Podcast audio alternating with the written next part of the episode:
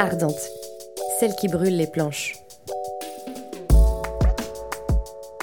Bonjour, je suis Valentine Nogalo, comédienne et improvisatrice. Je suis également coach passionnée par l'empouvoirment des individus et des collectifs. Vous écoutez Ardente, un podcast dédié aux artistes femmes et queer, des artistes qui brûlent les planches et qui s'engagent au travers de leur art.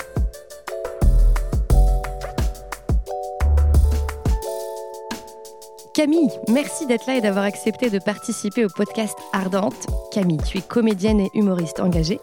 Et tu as fait de l'impro aussi? Oui. Sur YouTube, tu partages tes tops et flops de séries, de films sortis récemment au cinéma ou encore de tes lectures.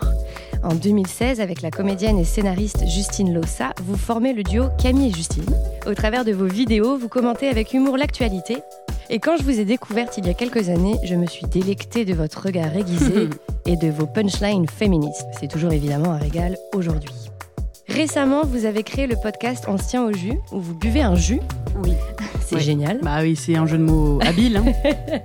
avec des invités que vous kiffez. J'oublie sûrement 3000 autres projets que vous avez créés ensemble, désolé pour ça. Le 21 juillet 2022, tu te lances et tu joues ton premier spectacle, Moyenne. On lit Un jour être féministe, ce sera la norme. En attendant, on fait des spectacles. Un one-woman show qui compte bien vous donner envie de dégommer le patriarcat entre deux éclats de rire. Je suis venue te voir et sérieux, merci. Euh, merci parce que c'était un spectacle qui était évidemment drôle et très puissant, engagé. Tu appartiens à cette nouvelle génération d'humoristes féministes, ardentes, oserais-je le dire, Mm, oui, qui n'ont pas peur de parler de sujets importants sur scène comme le harcèlement de rue, les violences sexistes et sexuelles, le patriarcat, etc. Comment ça va, Camille? Bah ça va, ça va, c'est très bien. Très beau portrait, ouais, elle a l'air bien cette fille. La première question que j'ai envie de te poser, donc c'est vraiment une conversation très libre, je me demandais quel enfant tu étais. Moi, j'ai toujours eu l'impression d'être pareil, c'est-à-dire que j'ai j'ai l'impression, ce qui est faux, hein, mais j'ai l'impression que le mental que j'ai aujourd'hui, la voix intérieure, les pensées que j'ai, c'est déjà celle que j'avais quand j'étais jeune, enfant, ce qui fait que je me suis toujours sentie vieille. mais euh, mais c'est pas vrai, hein, bien évidemment, parce qu'en fait, euh, j'ai quand même évolué. Euh, mais j'étais. Putain, c'est. Je crois qu'on m'a jamais demandé cette question posée comme ça. Quel enfant j'étais Euh, J'en sais rien. Je crois que c'était moi, mais en plus petit, quoi. Ouais.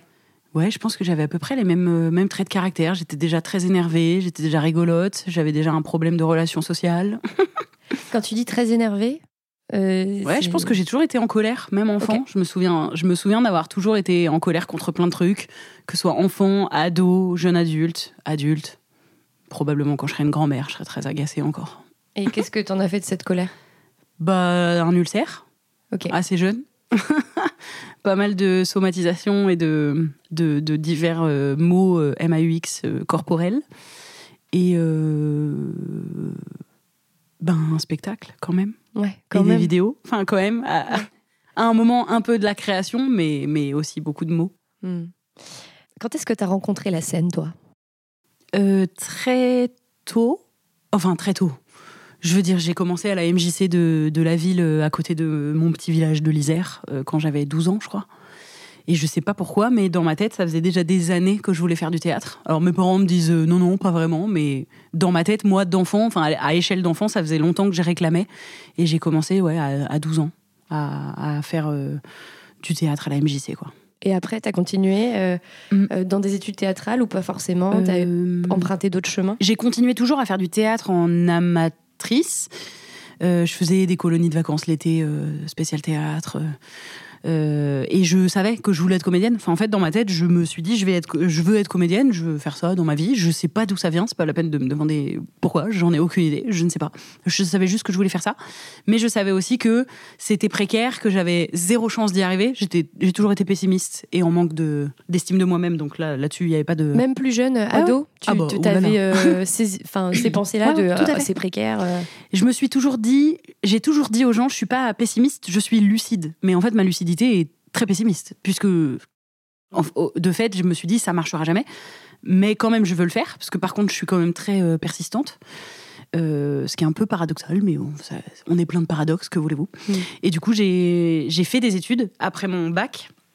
En plus, j'étais pas, euh, enfin, j'avais pas de problème à l'école. euh, j'étais pas du tout en décrochage ou quoi que ce soit. J'étais assez douée. Et ça me dérangeait pas de bosser à l'école. Du coup, j'ai fait quelques études. J'ai même euh, et j'avais vraiment une grande euh, c'est pour ça que je dis j'étais déjà vieille un peu c'est que je savais tu vois je me suis dit je vais faire des études comme ça si jamais j'arrive pas je pourrais travailler ce qui Mm. est faux hein, parce qu'un DUT multimédia c'est ce que j'ai obtenu Ok. ça ne me sert à rien du tout enfin je peux pas du tout travailler avec ça aujourd'hui hein. Même pour les podcasts mais rien à voir Alors moi, je m'y connais pas du tout en, en multimédia et en son. Donc, non non non mais en plus je l'ai fait ouais. je l'ai fait en enfin j'avais 19 ans donc euh, j'en ai 34 enfin je veux dire c'est il Ouais. y a plus rien qui est valable. Enfin c'est pas du tout euh, et j'ai même ouais j'ai même voyagé un peu à l'étranger en me disant euh, après comme ça quand je vais à Paris parce qu'il fallait que j'aille à Paris pour faire du théâtre parce que dans ma tête c'est comme ça que ça marchait. Euh, donc avant j'ai voyagé aussi. Enfin tu vois j'ai fait un peu tout ce qu'il y avait à faire en me disant ok comme ça une fois que j'arrive à Paris pour faire du théâtre je peux m'y mettre à fond quoi. Et t'es arrivé à quel âge à Paris? Et ben à 20 euh, 21 ans. Ok. Et là, tu t'es dit à 21 ans, ok, euh, je viens à Paris Mm. et c'est pour le théâtre. Après être passé par le DUT, euh, les voyages. Ouais. À quel moment tu t'es dit, ok, c'est maintenant qu'il faut que je me lance? Bah, Parce qu'on peut procrastiner pendant Non, hyper longtemps. mais c'était déjà calculé. En fait, quand j'ai dit je veux faire du théâtre, mon père, il est très euh, euh, comment on dit euh, organisé aussi. Donc en fait, à partir du moment où j'avais l'envie de faire du théâtre, à 17 ans, il m'a dit bah on va te faire faire un stage. Enfin, et puis moi aussi, je veux dire au cours Florent parce qu'on connaissait que ça hein. quand on vient de la campagne en vrai, il y a que le cours Florent qui existe. Mm. Surtout que c'est à l'époque où ils avaient un docu sur Canal+. Donc vraiment ça, ça avait un peu ça existait dans la tête des gens ailleurs euh, en France. Et du coup, on a dit, bah, je vais faire un stage. Donc, j'ai fait ça à 17 ans euh, ou à 16 ans, enfin, l'année de ma terminale. T'as fait Bon. quel, euh, quel stage? Moi, j'en ai fait un aussi. Euh, À l'époque, à l'époque, je pense que j'ai fait le stage euh, caméra, je crois. Je sais même, je sais plus. Je m'en rappelle plus vraiment parce qu'après, pour rentrer au cours Florent, fallait refaire un stage. Et là, j'ai fait un pro, effectivement. Mm. Mais du coup, en fait, c'était tracé. J'ai pas eu un moment où je me suis dit, c'est maintenant. Je, je, je savais déjà. C'est-à-dire qu'à 16 ans, euh, j'étais en terminale. J'ai fait un stage. Comme ça, j'ai dit à mes parents, oui, oui, je vous confirme, j'adore. Voilà, comme ça, Mm. c'est réglé.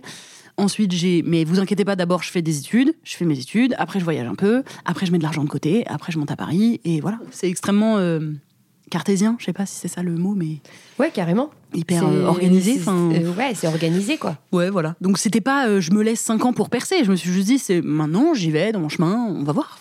Comment ça s'est passé ce parcours-là pour devenir comédienne? Bah, je suis arrivée au cours Florent et là, je me suis rendu compte que j'étais nobody, genre vraiment une dans la masse, moyenne, ce qui, ce qui est déjà quelque chose que je pensais de moi euh, euh, de manière générale et qui, du coup, au cours Florent était vraiment. euh, ah, là, je faisais vraiment partie du milieu, du, milieu du cours Florent. Donc, c'est déjà pas désa- c'est c'est moins désagréable que quand tu sais que t'es dans les nuls. hein. Attention, les nuls au cours Florent, c'est pas forcément des nuls, c'est qu'ils ont été catégorisés comme ça par un prof, ils se sont fait humilier à un moment, et nous on est bêtes parce qu'on a 20 ans et qu'on, en plus c'était, là je parle de ça à cours Florent, j'ai fait 2010 à 2013. Donc on est pré-MeToo, on n'est pas dans le même monde, en Mm. vrai, on accepte beaucoup plus de violence, on les soutient d'ailleurs. Même si on, ça correspond pas à, à nos valeurs, on, on les soutient beaucoup plus. Donc voilà, je savais que j'étais déjà pas dans la catégorie des nuls, des humiliés de- du fond de classe. Euh, j'étais dans le milieu, ce qui était une petite victoire, mais en vrai, ce qui a fait que j'ai fait un parcours très banal. Mais j'ai eu de la chance de rencontrer, en fait, en première année, une troupe, enfin, une, équipe de gens avec qui j'ai fait de l'impro. Et on a monté les moustaches sauvages au sein des cours Florent. Donc, c'était notre petite, euh, notre petite récréation. La plupart, c'est encore mes amis aujourd'hui. On se voit moins parce que chacun et chacune a fait son parcours, mais, mais on est vraiment restés euh, proches, assez potes. Et j'ai rencontré Justine aussi là-bas. Donc, du coup, j'ai. C'est ce qui a fait que mon parcours euh, au cours Florent ne brille, n'est pas brillant, mais euh, j'ai quand même eu la chance de faire quelques rencontres qui m'ont permis aussi de bosser en sortant de, de Florent et donc d'avoir une ou deux pièces qui continuent à tourner, même si à l'époque euh, personne veut de nous qu'il faut payer pour jouer dans une salle de spectacle qui est horrible, enfin dans un espèce de placard au fin fond de- du 19e. Voilà, c'est des conditions terribles, mais ça nous a permis de jouer, de travailler un peu et de, et de en fait, de continuer l'inertie, le- le- l'effet. non, pas l'inertie du coup. Si, quand ça continue à tourner quoi derrière. Et comme de toute façon, je bossais à côté, j'avais un peu d'argent qui rentrait Tu faisais à côté. quoi à côté euh, euh, J'étais pionne. Ok. Pendant toutes les années Florent et quelques années après. Et ensuite, je suis devenue prof d'impro. C'est ce qui a fait que j'ai pu avoir vraiment mes deux pieds un peu dans le théâtre, même si euh, j'étais pas encore comédienne pleine. euh, je vivais pas, j'étais pas intermittente, je vivais pas d'être comédienne, mais j'étais prof d'impro, donc je trouvais ça plutôt cool. Et là, t'es intermittente aujourd'hui? Aujourd'hui, je suis intermittente. Ça fait 4 ans, je crois, que je suis intermittente. Donc j'ai arrêté de donner des cours aussi à un moment. Et voilà, je suis devenue pleinement euh, euh, comédienne, euh, créatrice de contenu sur les réseaux. euh, voilà. Trop bien. Ça fait quoi de se sentir moyenne quand on évolue dans ce milieu-là, enfin pendant son parcours? Ben, en fait, il y, a un- il y a un gros défaut et il y a quand même une qualité. Euh, le gros défaut, c'est que on fait un métier de désir, c'est-à-dire où on doit se sentir désiré et on doit être désiré par les gens pour qu'ils nous fassent travailler. Moi, j'ai jamais ressenti que je transmettais ça. Je me suis jamais trouvée désirable, euh, surtout sur une scène, enfin aussi sur une scène. Donc c'est un défaut parce que c'est- très euh, rabaissant pour soi-même de se rendre compte que bah ouais, on fait pas partie des gens qui se font appeler, on fait pas partie des, top classes, on fait pas partie des gens euh, qui reçoivent des tonnes de compliments, etc. Et en fait, la qualité, c'est que moi, du coup, toute ma vie, j'ai jamais été trop désirée, donc j'ai toujours appris à faire les choses par moi-même. Et en fait, bah, c'est normal pour moi. Enfin, c'est ma façon de faire. Et du coup, c'est ce qui fait que bah, j'ai toujours travaillé finalement. Et de temps en temps, à force, il y a des gens avec qui j'ai bossé qui m'ont rappelé. Mais c'est pas la majorité de ma vie. La grande majorité de mes projets, c'est moi qui les crée. Mm. Donc, Et quels ont été tes premiers projets créés par toi-même? Bah, j'ai fait. Ça a démarré quand au cours Florent, en dernière année, on fait un spectacle. Et j'ai fait, j'ai monté mon spectacle, qui valait ce qui valait, mais j'ai monté mon spectacle. Derrière, avec Justine, on a monté une autre pièce. Pas longtemps, parce qu'après, on a commencé à, à bien marcher sur les réseaux sociaux et que ça a pris un autre euh, angle. Et puis, mon spectacle, après, euh, mon One, quoi, Mm. que j'ai lancé. Donc, Parlons-en de ton One Woman Show. allez. Bon, j'ai adoré. Tu l'as vu quand, toi? À peu près? Bah, je l'ai vu, je crois, au théâtre du Marais. Ok, donc, c'était euh, une ancienne il y a un version. an, peut-être. Ah, Et ça je reviendrai parce que j'imagine que ça a bien évolué. Ouais. J'ai trouvé le, le spectacle vraiment euh, puissant, direct. euh, voilà quoi, ça, ça passe pas par quatre chemins. Tu dis les choses, on en rit euh, et des prises de conscience aussi. J'ai vraiment les prises de conscience que, que ça que ça a créé aussi en moi. Et puis euh, peut-être sur d'autres personnes du public, tu vois. Je veux pas spoiler, mais un moment où tu nous fais participer. Mhm. J'en Ouais. dirai pas plus. ça, c'est, j'ai trouvé ça hyper puissant, quoi, hyper révélateur. Ouais. Donc, merci pour ça. D'ailleurs, euh, t'écris dans un dans un post Insta pour annoncer ta première date. Hmm. Quand j'étais petite et qu'il fallait remplir les fiches de présentation le premier jour d'école, dans la case le métier que tu veux faire, j'écrivais puéricultrice. pas parce que je voulais vraiment faire ça, mais parce que je savais que si j'écrivais comédienne, on me prendrait pas au sérieux. Tu vois, j'étais déjà C'est vieille. fou. J'étais vieille. mais quelle lucidité vraiment. Je Mais me ça, suis dit, euh, mais c'est c'est fou de. On ne parle pas de quand je suis au lycée. hein. Ça, c'est une conscience que j'ai en sixième, par exemple. En sixième, j'ai 10 ans, quoi. Mm. Et j'ai pleine conscience de ça. Mais est-ce que c'est pas cette pleine conscience qui te permet d'être devenue, tu vois, l'artiste, euh, l'humoriste euh, d'aujourd'hui, la comédienne? Bah, peut-être. Déjà, parce que ça a forgé ce que je suis. Euh, et puis parce que j'ai toujours, en effet, j'ai toujours une espèce de lucidité, un regard sur les choses qui était un peu trop vieux pour mon âge. Et je pense que ça m'a fait grand. Enfin, j'ai grandi avec euh, un peu pas différemment, parce qu'on est tous et toutes euh, différentes à notre échelle. Mais donc j'ai eu cette particularité là. Et, aussi, je pense que ça m'a. C'est pas un jour je me suis réveillée et je me suis dit Oh, je veux être comédienne sinon je meurs et je me laisse trois ans sinon j'arrête. J'ai jamais compris les gens qui disaient ça. Par exemple, je me laisse trois ans et j'arrête parce que bah déjà parce qu'en fait quand on fait ce métier, on se rend compte qu'il y a mille manières de le faire, qu'il y a les stars au premier plan qui gagnent des millions et il y a tous les autres qui sont quand même l'immense maj- l'immense majorité qui vit de ça sans vivre euh, avec justement des lingots d'or dans les poches sans être euh, en couverture des magazines mais qui sont aussi très heureux et heureuses enfin ou pas j'en sais rien Mhm. d'ailleurs Mhm. mais en tout cas il y a plein de possibilités de Mhm. vivre de ça et du coup j'ai j'avais aussi cette conscience je pense de euh, enfin je me suis jamais attendue à être une star puisque j'ai grandi avec la notion de je ne suis pas désirable donc personne va m'appeler je vais me faire mes projets, mais par contre, je sais quelle puissance j'ai, quelle force j'ai, quelle capacité j'ai de créer des trucs, de me faire mes, mes projets. Donc en fait, euh, c'est ce que je disais tout à l'heure, le défaut et la qualité, quoi. C'est le. Mm. Ouais, c'est comme si ta force, elle était en toi et, et Mm. t'allais pas forcément la puiser chez les autres. Ou... Bah, j'attends pas des autres puisque je sais que. Enfin.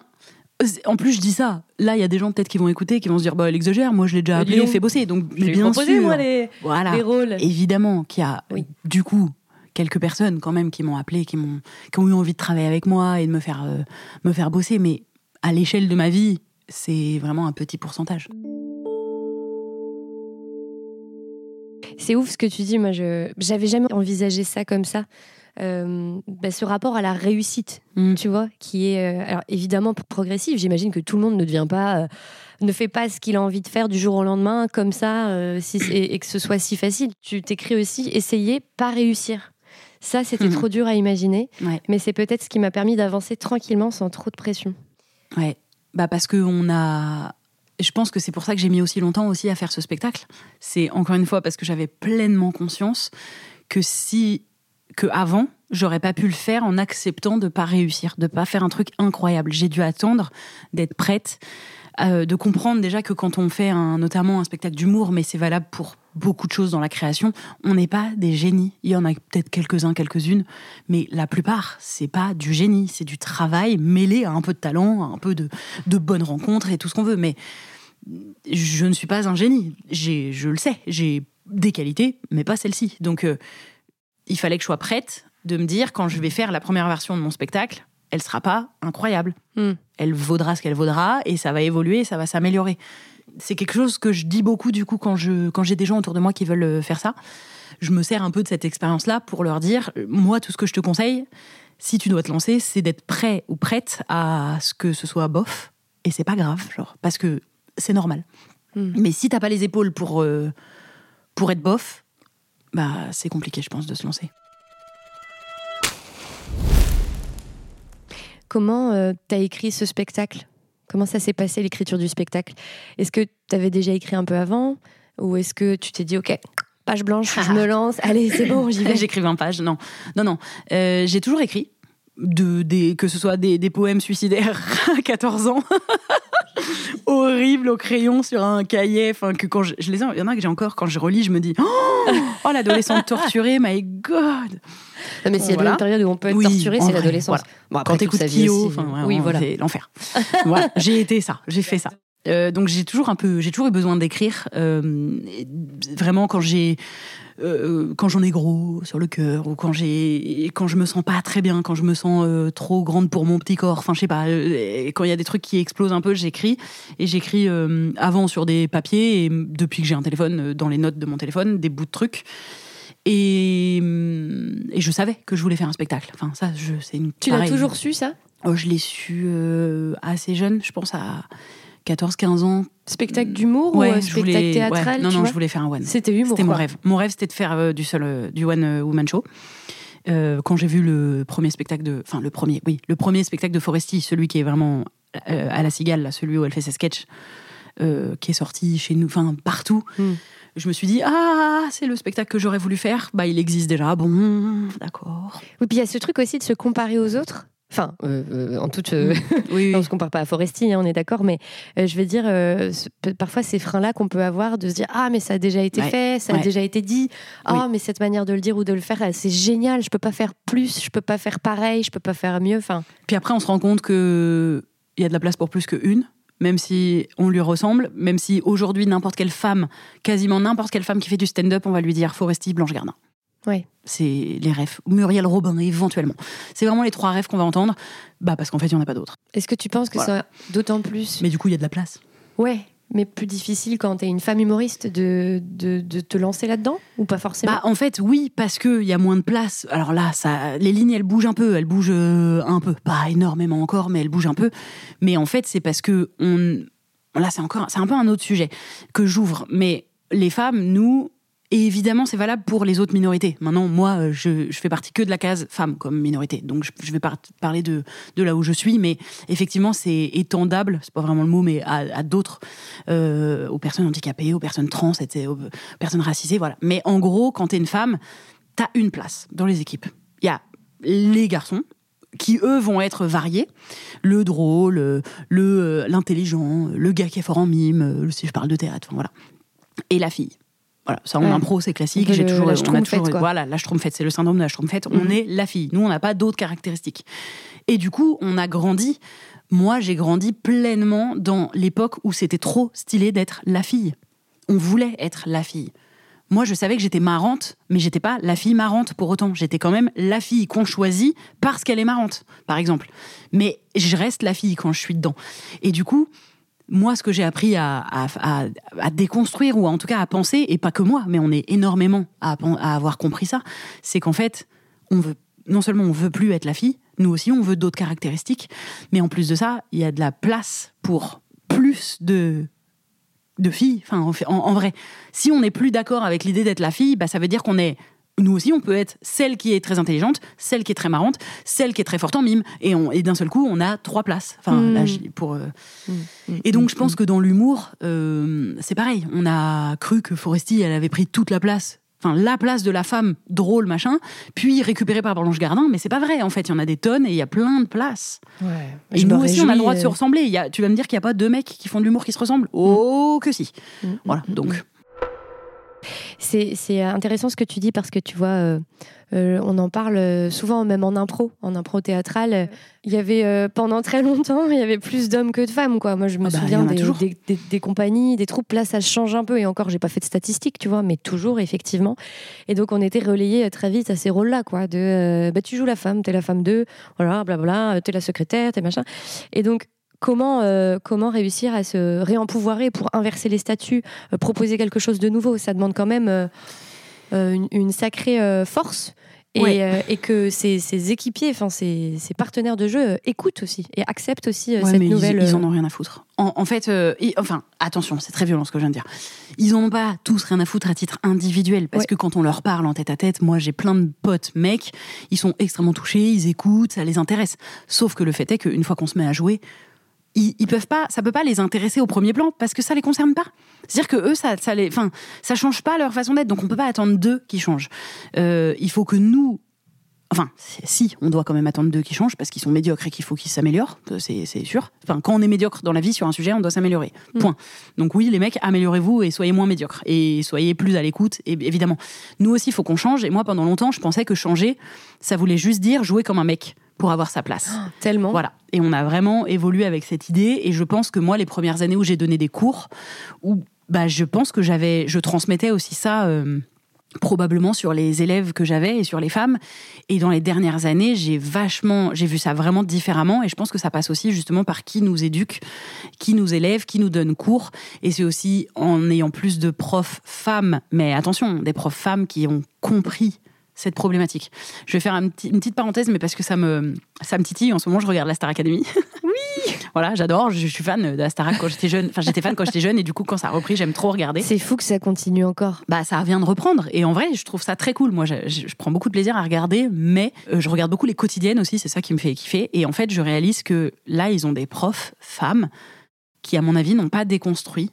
Euh, et, et du coup, ça me fait beaucoup de mal parce que je remarque qu'elles détruisent les filles et qu'elles encensent les garçons. Et ça me fait beaucoup de mal. J'arrive pas à savoir si c'est une posture de prod parce qu'ils veulent mettre en avant les mecs et qu'en fait, c'est pas si euh, sexiste que ça. Enfin, je veux dire, ça se peut, c'est une décision de prod qui est sexiste, mais, mais et que du coup, ça se répercute. Mais je crois pas. Je crois notamment que la prof euh, de- d'expression scénique, qui est en plus mon rêve, soit dit en passant, de faire ça, Peut-être que tu le seras, ce serait ouf.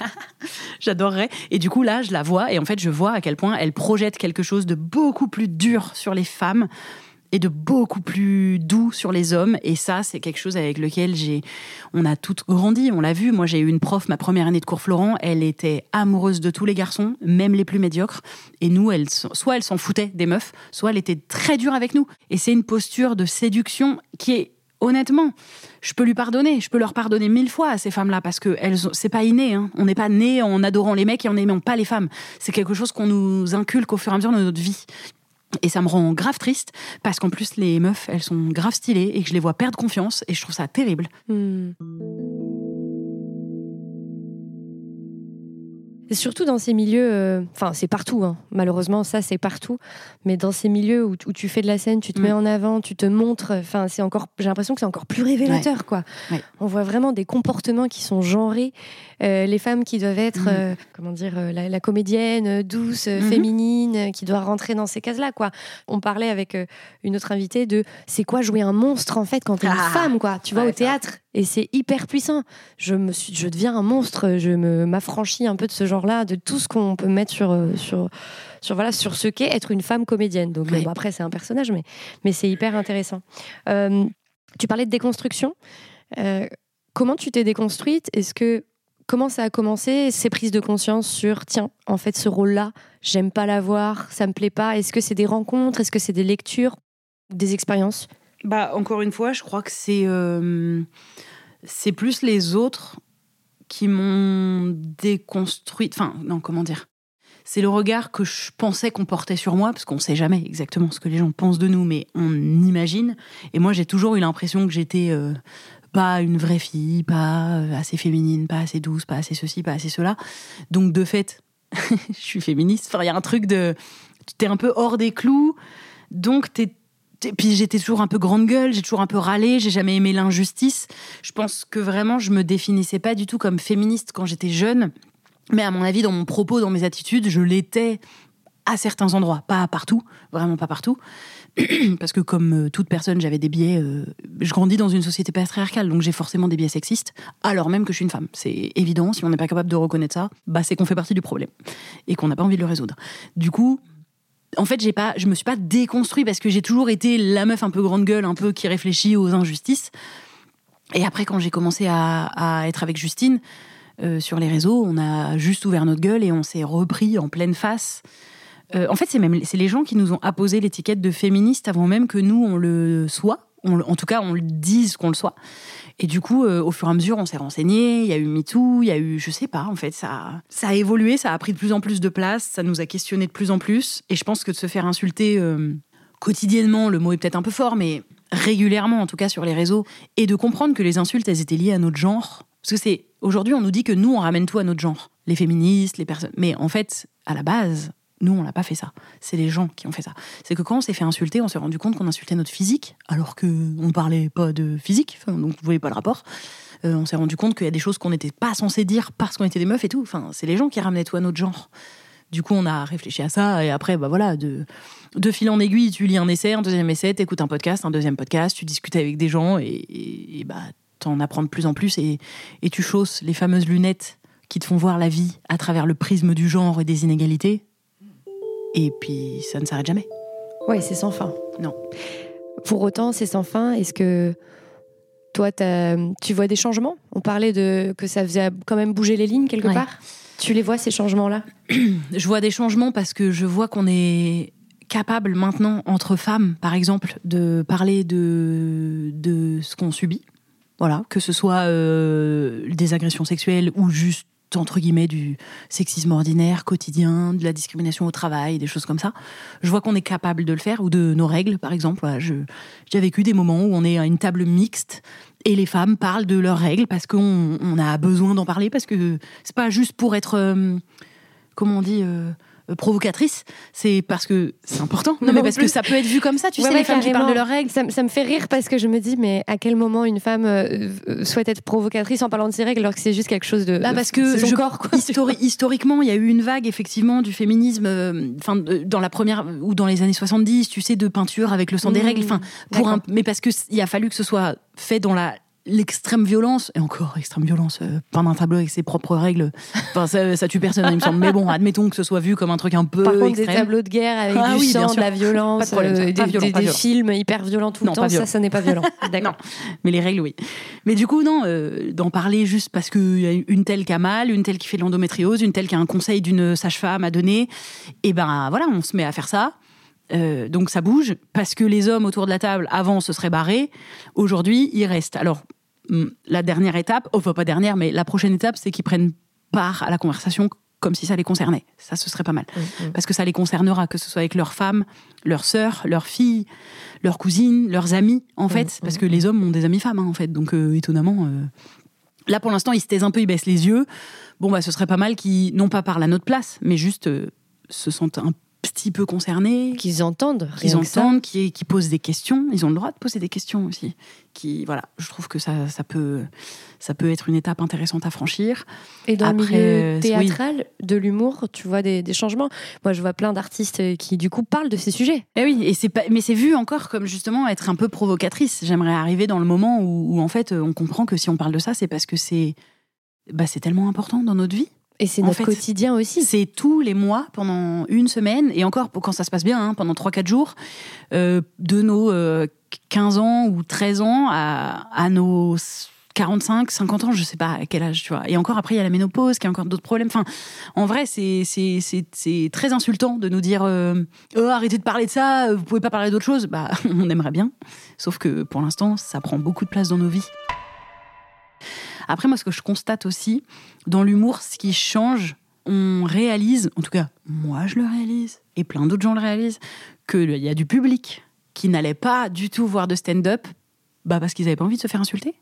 Parce qu'en fait, en stand-up, on aimait trop rire de tout. Rire de tout égale rire des minorités. C'est-à-dire C'est que c'était un homme, un homme blanc, ou pas forcément blanc, mais principalement quand même, qui va rire des handicapés, des noirs, des juifs, des femmes, des gros, des grosses. Voilà, c'était ça qui était trop marrant et qui était rire de tout avant. Bah du coup, si t'étais une femme noire, grosse, pourquoi t'allais aller voir un spectacle qui va t'insulter tout le long? On peut rire de soi, on peut avoir de l'autodérision, d'accord, bien sûr. Mais enfin, le risque était quand même un peu compliqué. T'es une personne trans. Qu'est-ce que t'allais aller voir un gars qui va t'insulter pendant une plombe Euh, Ou même ne serait-ce que deux phrases dans son spectacle? C'est déjà trop. Mm. Et je constate que du coup, il y avait tout ce public-là, qui est nombreux et nombreuses, qui se remet à aller voir du stand-up parce qu'il y a des gens différents maintenant qui prennent la scène pour parler. Et en plus, figurez-vous qu'on rigole beaucoup.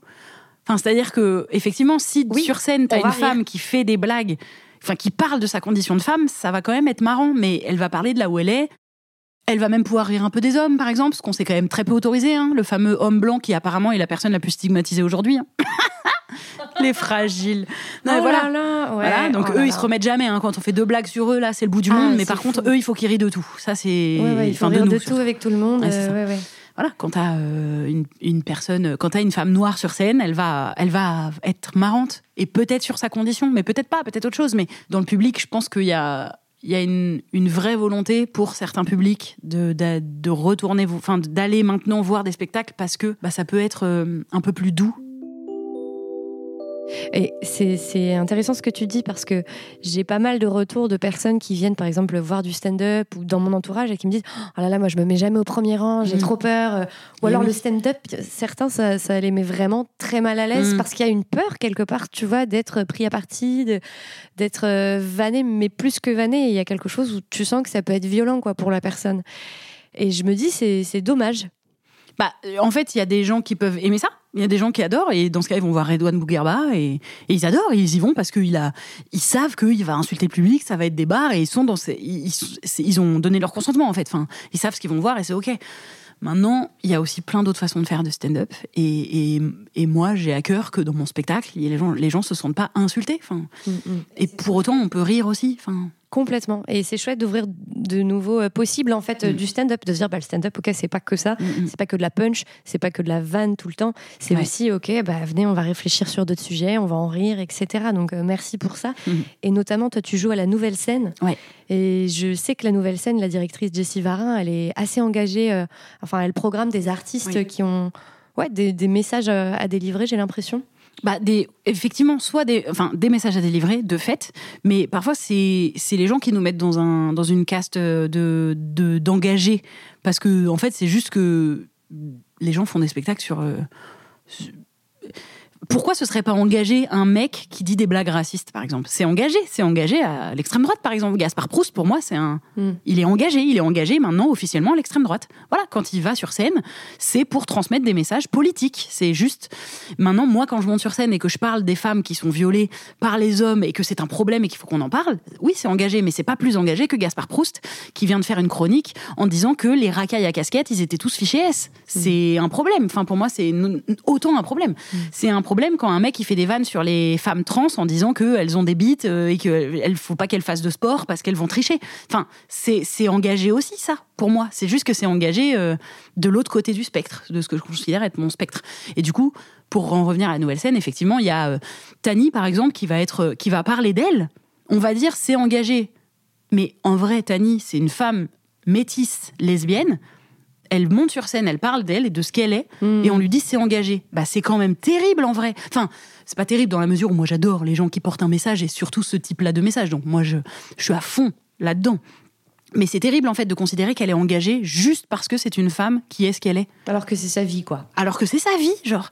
Et effectivement, elle parle pas de politique dedans. Alors, bah, il y a des messages. Oui, parce que comme on vit dans un monde qui est encore un peu homophobe, un peu, qui est encore un peu raciste, un peu entre guillemets. Tu vois ce que je veux dire? Forcément, ce qu'elle est porte un message, mais à la base, c'est juste son identité. Mm. Donc, et Lou, euh, c'est pareil. Lou Trottignon, qui est à la Nouvelle Scène, c'est c'est un, un homme trans, non binaire. Euh, bah de fait, son message est hyper engagé. Mais en vrai, c'est pareil, c'est son identité. Et il parle juste de ce qu'il est sur scène. Hmm. Et on estime que c'est engagé. Pourquoi? Parce qu'on n'est pas prêt encore dans notre société à penser que c'est la norme. Parce que la norme, c'est juste l'homme blanc. Bon, bah du coup, tout le reste, c'est engagé. Est-ce que tu sens que cette étiquette d'engagé, on te la colle euh, souvent? Moi, on me la colle. Après, moi, je m'en fous parce que je l'assume. Parce que moi, je suis militante. Donc, en vrai, euh, maintenant, je trouve juste ça intéressant de réfléchir à cette notion-là. De se dire, pourquoi trouvez-vous que c'est engagé, en fait? Tu vois, c'est engagé de, quelle manière? Et pourquoi les autres, c'est pas engagé? Pourquoi Jean-Marie Bigard, quand il monte sur scène, on ne pense pas qu'il est engagé? Il est engagé aussi, il est engagé dans la préservation du sexisme et du patriarcat. Tout simplement. Comment on se trouve en tant qu'artiste? Est-ce que tu t'es trouvé? Bah, je pense que ça dépend de la discipline. Euh, parce que par exemple, si on fait du non, en fait, peut-être ça dépend pas. Parce que j'allais dire, si on fait du clown, on doit trouver un peu son clown. Si on fait de la, du cirque, c'est pas pareil que si on fait du stand-up, que si on fait du théâtre euh, où on incarne des gros personnages. Ou si on, en fait, mais non, je crois que je crois qu'on se trouve pas. Je crois qu'on accepte d'être soi-même. Enfin, oh, ça fait, oh là là, elle me fait vomir cette phrase. Non, c'est, je trouve ça cool. Mais je pense qu'il y a vraiment ça. Moi, en tout cas, je l'ai vu dans le stand-up, c'est que au début, tu montes sur scène et tu crées, tu modules un peu ta voix, sans faire exprès, hein, pas forcément. Tu modules un peu ta voix, tu modules tes intentions, et puis en fait, tu te rends compte que bah non, parce que tu montes sur scène en tant que toi-même, c'est ton nom qui est sur l'affiche. Hmm. Les gens, ils vont pas voir euh, un pseudo, ils vont voir Camille Giry sur scène. Donc pourquoi je, je, je suis pas moi-même? Donc en fait, je trouve que c'est plus comment on arrive à rester soi-même en jouant des trucs. Et ça, c'est plus difficile. En vrai, c'est plus difficile parce qu'on met souvent euh, une couche de jeu, une carapace, un truc. Carrément. Et peut-être aussi qu'on se protège du regard de l'autre quelque part. Ouais, je pense qu'on a aussi la notion que le, ça doit être dur. Je me souviens même quand j'ai fait un stage de chant à un moment, et même en chant, il y avait ce truc où quand tu te mets à chanter, tu, tu modules légèrement ta voix. Et j'avais une prof, même plusieurs profs, qui me disaient Non, mais elle est où ta voix à toi? Pourquoi c'est plus ta voix? C'est pas. Et effectivement, maintenant, je le remarque vachement. Les gens qui montent sur scène et qui changent de voix, je trouve ça hyper curieux. Sauf si c'est pour jouer un personnage. Ah, bonsoir, mes loulous. Oui, bon, d'accord. C'est toujours le personnage que j'utilise quand je veux faire un personnage vite fait. non, mais il est très bien ce perso. évidemment. Mais ouais, ouais. ouais. Est-ce que c'est difficile de se trouver? Bah, en bah tout cas, d'être authentique sur scène, tu vois. Toi, comment comment t'as fait? Donc, as, tu t'as vu que t'avais modulé ta voix, mm. peut-être euh, peut-être des, des mimiques ou quoi. Comment t'as réussi à enlever ça bah, en me forçant un peu, c'est-à-dire en ayant quelqu'un qui me le dit déjà, en écoutant les gens, bah, ça c'est hein, un vrai travail aussi. Écouter, alors pas tout le monde, mais choisir les gens que je vais écouter, choisir les gens avec qui je vais travailler, des gens en qui j'ai confiance. Si j'ai confiance dans leur regard, dans leur travail, dans leur talent, dans leur capacité à me faire travailler, faut que je les écoute. Sinon, pas tout le temps. Et faut aussi savoir être sûr de, de ses propositions de temps en temps, mais il faut écouter les gens.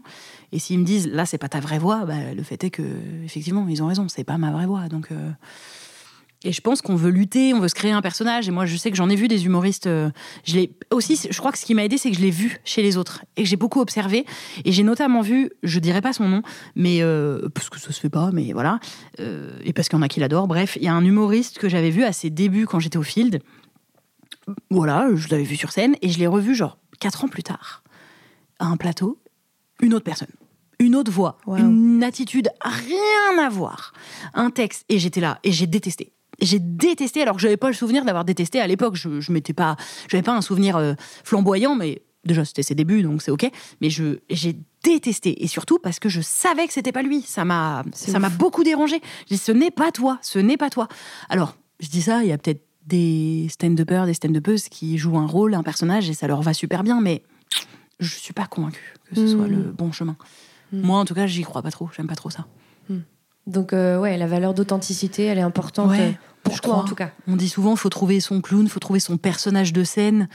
Sûrement, mais en vrai, euh, si tu joues un personnage, bah dans ce cas, quelle est ma plus-value d'aller te voir toi en spectacle et pas quelqu'un d'autre qui saurait jouer très bien le même personnage mmh, mmh.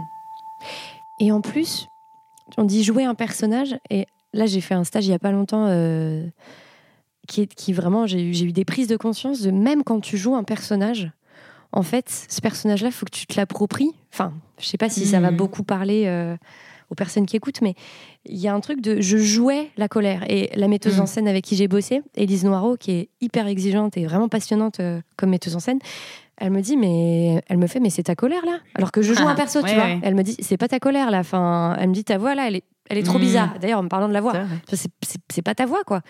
Et euh, du coup, j'ai rejoué, rejoué, rejoué la scène à fond jusqu'à trouver, tu vois, même dans les persos de la vérité. Bah Et c'est fou. Je trouve que trouver euh, ouais, de la vérité dans ce qu'on fait, c'est pas évident parce que on en a parlé là dans, dans le podcast, toutes ces cases aussi qui existent et, et dans lesquelles on nous met et dans lesquelles peut-être on se met aussi soi-même, qui peuvent nous empêcher d'aller vers ce qu'on veut réellement. Et puis, comment savoir ce qu'on ce qu'on veut réellement? C'est une Ah. question que je te pose. Comment savoir ce qu'on veut? J'ai j'ai un gros problème, je ne sais pas.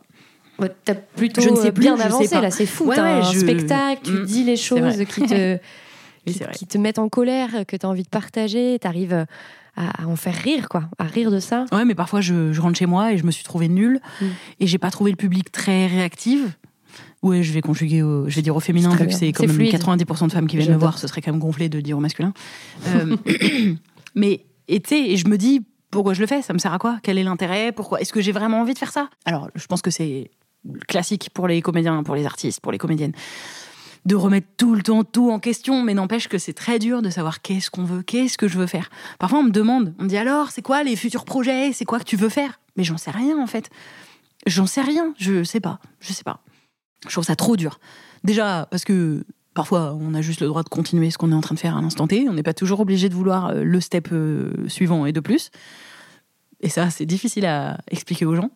Quand ils me disent alors les nouveaux projets, je suis là, bah j'en ai pas, mais par contre j'ai plein de projets en cours. Et du coup, enfin les mêmes qu'avant. D'ailleurs, je vais avoir cette question juste après. Prépare-toi. Voilà. Mais avoir des projets en cours, c'est aussi avoir des projets. Oui, oui, Tu mais les gens ils veulent la nouveauté, Ouais, ils ouais. veulent le quoi de neuf. Bah pas de neuf, il y a juste je continue tout ce que je suis en train de faire qui me prend déjà beaucoup de temps. C'est quoi ton rapport à la création? Je me sens un peu coupable parce que je trouve que je crée pas beaucoup. Mais en fait, je crois que c'est le regard qu'on porte sur nous, parce que vu de l'extérieur, il y a peut-être des gens qui vont trouver que je crée beaucoup, mais moi, je trouve que je travaille pas, enfin, je travaille pas assez. Il y a des gens, notamment en stand-up, qui écrivent tous les jours, deux heures. Je sais pas, d'ailleurs, s'ils disent ça pour se la raconter, si juste ils sont extrêmement lents, ou si en vrai c'est vraiment comme ça qu'ils bossent et que c'est comme ça qu'ils deviennent super bons et tout. Bah moi, j'arrive pas. Moi, je travaille euh, d'un coup euh, longtemps. Je fais des répètes, je, je travaille, j'écris, je répète, et après, je répète plus, j'écris plus, enfin, pendant un petit temps. C'est un peu par vague. Et après, la création pure, je, je sais pas, je me trouve pas très créative. J'ai pas de- d'idée toutes les trois secondes d'une nouvelle création, quoi. J'ai découvert, enfin, c'est pas vrai, j'avais vu ça euh, depuis un bout de temps, tes capsules vidéo où tu sais, Mm. tu parles du fait que tu n'arrives pas à dormir. Ouais. Euh, et donc, euh, tu livres tes pensées, tes Mm. ruminations, tes doutes, tes peurs, tes Ouais. envies. Enfin, ça, c'est hyper créatif. Euh, alors c'est créatif, euh, c'est quand même un fond noir avec des mots qui apparaissent. C'est-à-dire qu'on n'est Ouais. pas sur une création splendide. hein. C'est vraiment juste un fond noir avec mes les C'est mots. pas, un Donc, cabaret- c'est pas un cirque, quoi. C'est pas un cabaret. Voilà, il n'y a euh, pas de grande créativité. C'est juste que, effectivement, comme je disais, j'écris souvent, donc des fois, j'ai des logorées euh, mentales et il faut que je les mette sur un papier et je les enregistre. Et, et oui, effectivement, je me suis un peu, euh, je me suis un peu forcée à poster ces trucs-là parce que c'est pas marrant et que je sais que j'étais censée être marrante et poster des trucs rigolos. Et en fait, j'ai eu du mal à poster ces, ces pensées-là parce qu'elles n'étaient pas du tout drôles. Et j'ai Pourquoi tu as voulu les poster? Déjà parce que je pense que le premier, je l'ai trouvé bien écrit. Je me suis dit, bah, et parce que j'adore écrire. C'est vraiment une discipline que je me permets pas assez d'écrire, de faire quelque chose de mes écrits. Donc j'essaye de le faire un peu plus, de poster un peu plus sur mon compte Insta. Mais j'ai mis longtemps à le faire justement parce que c'était pas forcément marrant ce que j'écrivais. Euh, et voilà, et comment on se met dans des cases, tout ça, tout ça. Et non, pourquoi et, et je le poste aussi parce que je me rends compte que si je le pense, il y a plein d'autres gens qui le pensent. En fait, on a trop tendance à croire qu'on est trop spécial, qu'on est trop différente des autres, qu'on est trop. euh, moi, je pense pas comme tout le monde. Moi, je suis grave chelou. Non, en vrai, la plupart de ce qu'on pense, il y a mille autres gens qui le pensent. Hmm. Et je dis mille, mais beaucoup plus. Enfin, pas tout, du coup. Tout le monde ne se reconnaît pas. Tout le monde ne se reconnaît pas dans tout, mais il y a forcément des gens qui se reconnaissent un peu. Parce qu'on n'a pas une pensée si spéciale que ça. Genre vraiment, même les personnes neuroatypiques sont plusieurs. Enfin, donc euh, vraiment avec les mêmes atypies parfois. Donc je me dis, bah, si ça, ça peut peut-être faire du bien. euh, Moi, j'aurais aimé lire des. Enfin, j'aime bien. Moi, j'aime lire des, des trucs euh, où je me dis, putain, mais moi aussi, en fait, ok, bah, c'est vraiment pas du tout euh, si original. Enfin, C'est ça, ça qui, qui te pousse à écrire? C'est aussi euh, l'envie que les autres puissent se reconnaître là-dedans? Ouais, je pense, j'aime bien ça, effectivement. Je trouve que c'est c'est assez euh, galvanisant de se dire ça. Mm. Et rassurant, enfin, je me.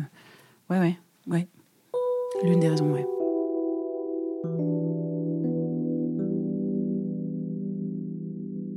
Est-ce que tu as des recommandations de séries d'ailleurs, toi qui es euh, très curieuse et friande de ça, de séries, de livres, de films qui t'ont marqué? On va dire des œuvres féministes qui, toi, t'ont marqué Ok. Euh, je fais beaucoup de retours de ce que je vois et de ce que je lis sur mon compte Insta ou sur euh, ma chaîne YouTube qui est assez euh, intime, mais enfin dans le sens il n'y a pas beaucoup d'abonnés, mais je veux dire il y, a pas mal de, de, critiques et donc de j'ai mis en avant beaucoup de choses que j'ai aimées. voilà, je vais citer par exemple le film Promising Young Woman qui est un film sur la vengeance féminine, qui est une thématique que je trouve peu exploitée et trop intéressante. Et d'ailleurs, avec Justine, on vient de tourner un court métrage qui est sur cette thématique-là. Alors qu'on se disait, oui, mais ça existe un peu déjà. Oui, enfin, il sera vraiment pas trop de plusieurs trucs sur ce thème, parce que vraiment, il y a, y a de quoi faire, il y a de quoi dire. Donc, je, je pense que c'est un, un film qui a été assez peu vu et qui, qui mérite euh, d'être vu, par exemple.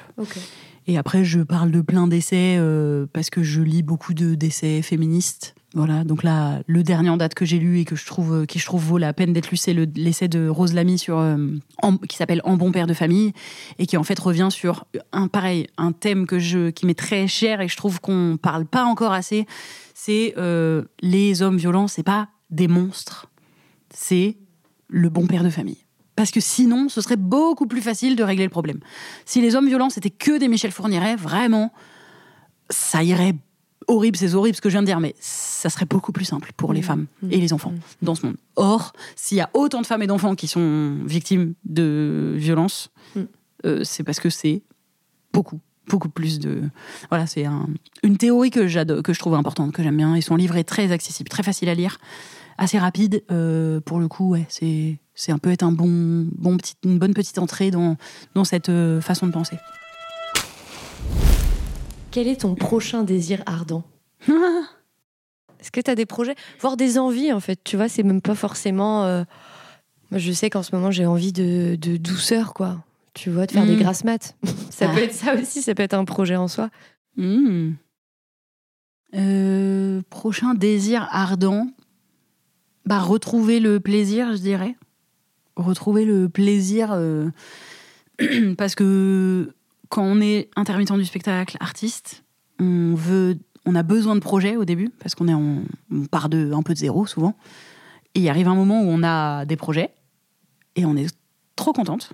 Et il arrive un moment où on a trop de projets et ce qui fait qu'on les fait avec un peu le boulet au pied de ah faut que je me et en fait on oublie que à la base on a fait tout ça parce qu'on adorait genre et j'aimerais bien retomber dans le moment où j'adore. Parce que là, je suis dans une phase un peu euh, où j'y vais un pas reculons, mais presque en traînant les pieds parce que parce qu'il y a des trajets en train à faire. Mais en fait c'est parce que je pars en tournée donc c'est juste trop cool. Mais bon malgré tout ça fait que j'arrête pas de bouger. Je je me pose pas. J'ai pas le temps. J'ai pas le temps pour moi. J'ai pas le temps de faire mes petits trucs en plus.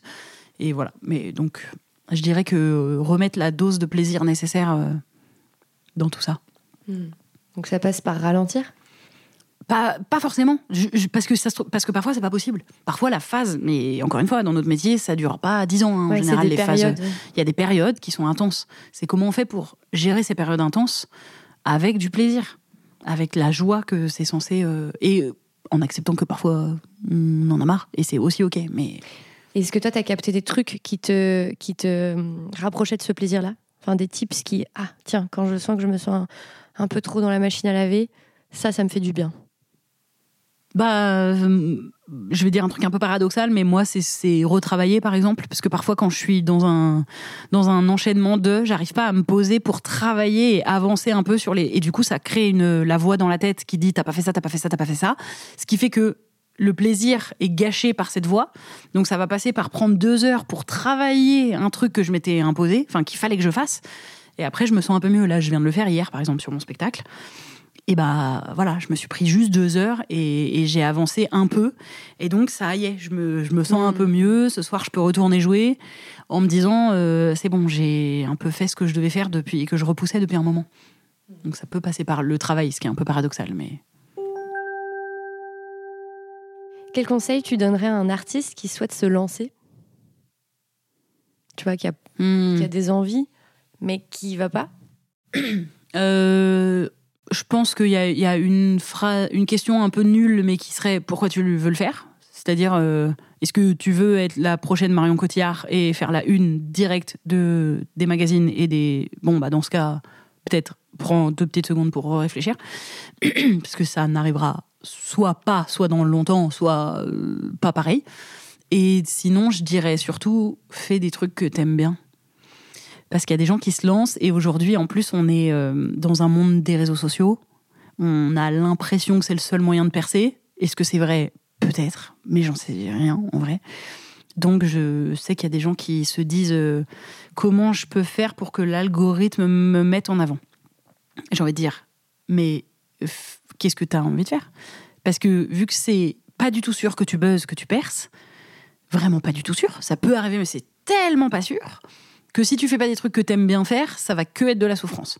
Parce que tu vas que regarder les stats, tu vas que te poser les questions, tu vas que réfléchir à quelle heure il faut poster, comment il faut mettre en avant, tu vas que supplier les gens de, de, de, partager et tout. Ça va être que de la supplication et, du, et de la difficulté.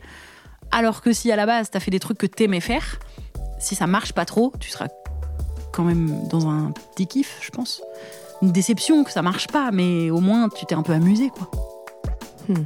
S'amuser bah, faire des trucs, ouais, s'amuser, évidemment, parce que sinon on devient un comptable. Enfin, je, enfin, je dis pas que les comptables s'amusent pas, mais. J'imagine un comptable qui s'amuse non, mais il y en a qui adorent, ils adorent leur, y en a qui adorent leur métier, mais je veux dire, si on choisit le métier d'artiste, c'est quand même parce qu'on veut que, on veut s'amuser, enfin.